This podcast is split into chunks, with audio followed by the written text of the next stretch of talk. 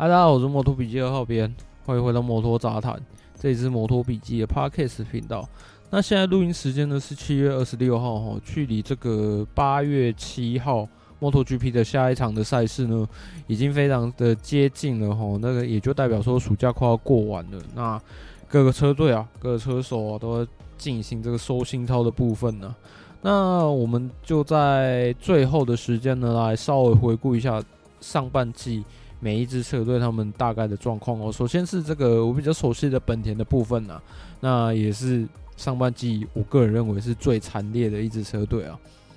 那其实本田的这个遇到状况，以一言贯之的话，就是他们的冠军车手马马可斯受伤了，然后去开刀了哦。那其实呢，他们这几年都一直在被这个状况所苦。那他呃，妈妈开始进行的第四次的这个手臂的手术呢，主要是因为他就是之前的手术，呃，骨头生长出来之后有错位，所以他呃多方评估之后，他决定去美国动这第四次的手术，对他来讲是非常关键的一次手术。那目前最新消息看起来呢，他开完刀之后，呃，恢复的状况还算顺利。因为我我自己个人呢、啊，我自己个人的认为啦，就是我自己个人的认为，当初他去动这个手术呢，呃，以美国的技术来讲，理论上应该可以把呃伤口就是愈合的时间控制到最短。齁，那因为他这个伤口也不像就是骨折那种是不规则状的，所以呃，他们可能比较好掌控。它愈合的时间跟程度，哦，大致上是这样。这是这这这只是我个人对骨折的一些经验的一些推断而已。对，有有有可能还有再更进一步的说法也说不定。那总而言之呢，呃，目前就整体的状况看起来，我觉得对马马可斯来讲呢，他在二零二四年要跟本田签新的合约的话，在薪水方面一定会受到一些影响。可是呢，就之前的场面新闻，其实马马可斯，呃，在受伤的这段期间，其实有有试着想要把薪水就是还给本田。那本田呃，他个人是不太在意啊，因为反正合约当初签的就是这样子的嘛。那这个新闻其实也就代表说，其实马马可斯对这个薪水方面。其实是没有这么在意的，至少就这几年来讲啊。那所以在签新约的时候，呃，本田给马马可斯的薪水可能不会太好，但我觉得如果马马可斯他回来有很好的表现，那我想他应该可以欣然接受。哦，这只是我个人的猜测而已哦，不代表说百分之一百就一定会照着这个状况去前进，因为我觉得本田呃。在跟妈妈 Kiss 签新约的时候，一定就是反正就是照着照着过往这几年发生的事情来去做这个薪资谈判嘛。那可以有效的压低马马可斯的薪资的话，那马马可斯他自己本人也可以接受的话，其实对双方来讲都是一个比较不错的一个结果啦。好，那就这样看起来的话，马马可斯他去开刀，然后又去复健，又回来。看起来对车手或对车队来讲好像没有什么太大的问题，可是马马可斯缺阵的这一段时间里面，我个人对本田的一些呃决策啊，或是他们的一些呃动作来讲，我会非常的不是很满意啊。首先呢，我先讲到这个小马蒂的部分来讲，我先从小马蒂开始讲起。小马蒂呢，他之前这个因为罗伦佐退休了嘛，那他被拉到力豹市场队。那他在那一年呢，他在赛季比较后段的时候，哦，有站上颁奖台哦，哦，那这也足以证明了他可以骑着本田的赛车站上颁奖台。但是呢，你可以说他是第一年要适应这个 MotoGP 的赛车。或者是说，他本来就是一个，我们看他过往在 Moto2 的经历，可以推测说他可能是一个比较慢热型的车手。那这一点呢，可能呃对他来讲，相对来讲会比较吃亏一点，因为他待在的是本田体系的车队里面。好，那隔年呢，这个本田签下了小一吼，那小马蒂就被放到 LCR 本田去了。那小马蒂在 L 下本田呢，他最主要的工作就是他要证明说他在 L 下本田也可以站上颁奖台，那他才有机会可以回到这个力豹式本田厂队。但是呢，如果大家有印象的话，这个赛前的这个测试啊，我们也都讲过了，我们有介绍每一个车厂的赛车哈。本田今年最大的改变就是它的前后配配重。变了，那也就是说，小马蒂必须要再重新的来去适应这一台几乎可以说是全新的赛车。那我们刚刚就讲过嘛，小马蒂看起来是一个慢热型的车手，可是呢，他他如果是一个慢热型的车手的话，对他现在在卫星呃车队来讲的话，就会比较吃亏一点了。那其实上半季在后半段有几场比赛，我觉得小马蒂的表现，就今年本田赛车的战斗力来讲，我觉得是还算可以的。但是我可以看得出来哦，这个本田呃，他们车队的决策的这个团队啊，看起来是没有什么太多的耐心的。那可能在跟小马蒂的薪资谈判上面，双方没有达成共识。那小马迪最后就选择离开本田哦，去 Gresini，应该是 Gresini 车队了。反正他就是会骑杜卡迪的赛车。好，再来我要讲的就是小一了。那小一的部分，其实呃，之前我也看了很多新闻，感觉上小一的骑车风格跟 Marc Marquez 很像，所以。呃，蛮多人认为说这个本田找来小一呢是利多，可是现在看起来好像实际上的状况不是这样子。其实小一它是属于比较偏重，呃，我们有分所谓的前轮派跟后轮派嘛。那小一它其实是比较偏重后轮派的。那再加上他，呃，我看一些场边新闻，他自己有反映过，就是本田。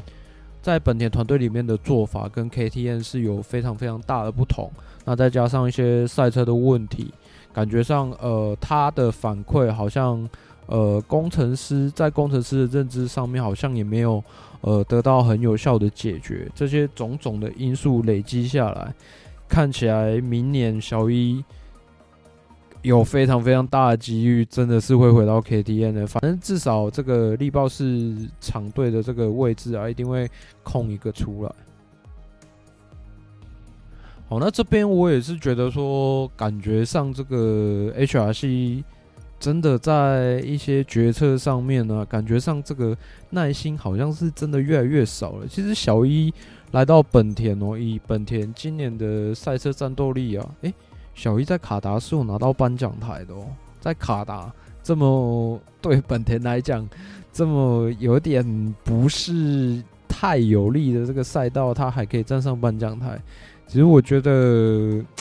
也是不知道到底是哪里没有谈妥啦，有可能是在呃打造赛车方向啊，或是在团队的这个一个呃工作的。风格上面、文化上面，可能双方没有办法很有效的达成共识吧。好，上面讲的两位车手呢，都是我觉得呃，可以显现出 HRC 在决策上面是不是太过躁进了、太过急躁了的一个呃两个比较实际的例子。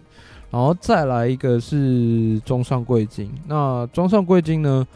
目前呢，他的去向有两种说法，一种是说他会留在本田当测试车手，哦，那一种是说，反正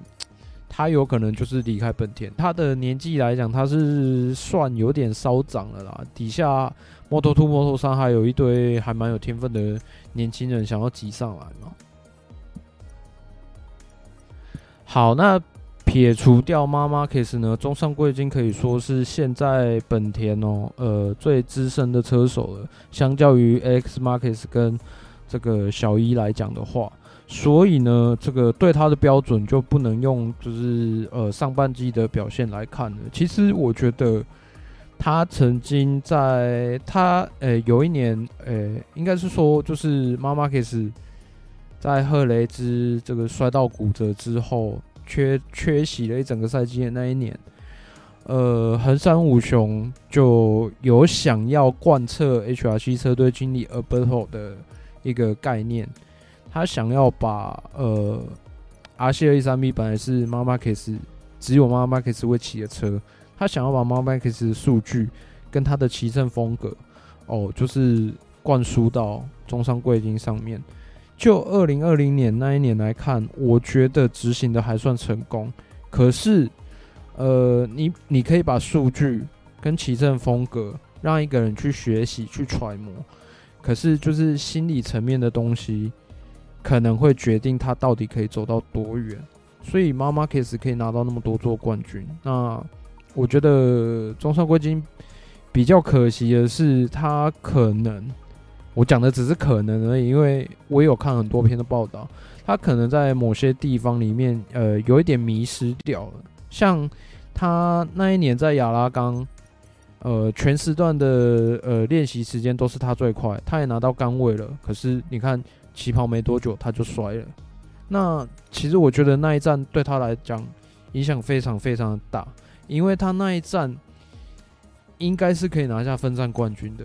理论上来说啦，那至少好歹也要有个颁奖台吧，对不对？可是他就丢掉了。那在之后还有一还有几次是非常接近的机会，但是呢，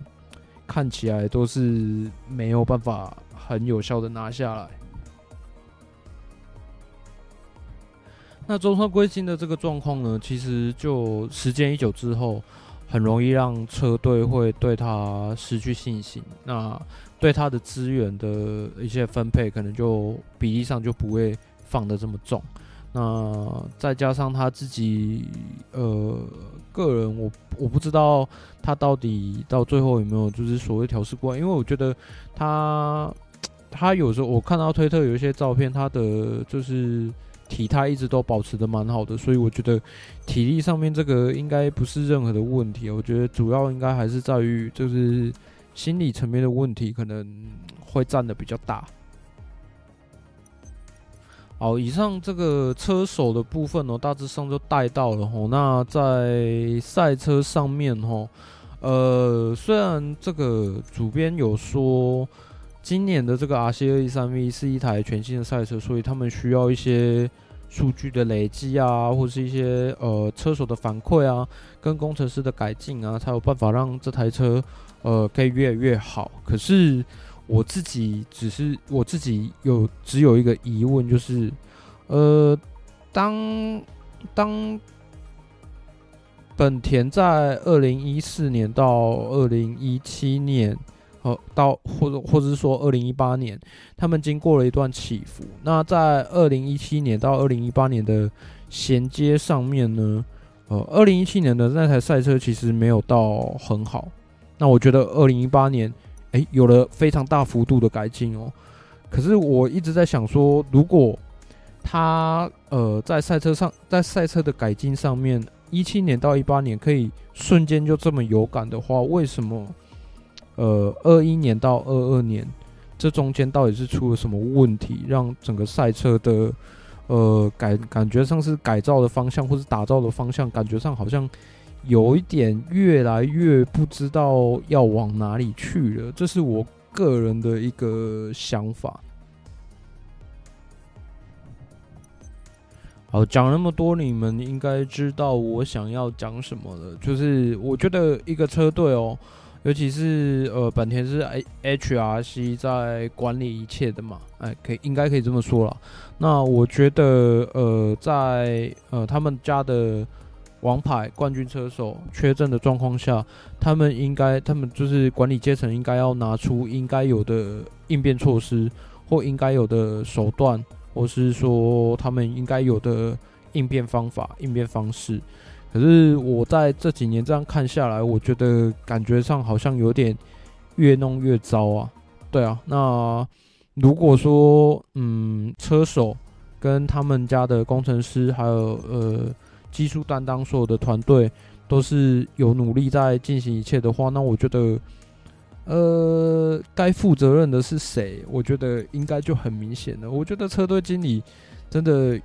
应该要负起最大的责任啊，因为我觉得他的这个管理方式或是决策好像有一点，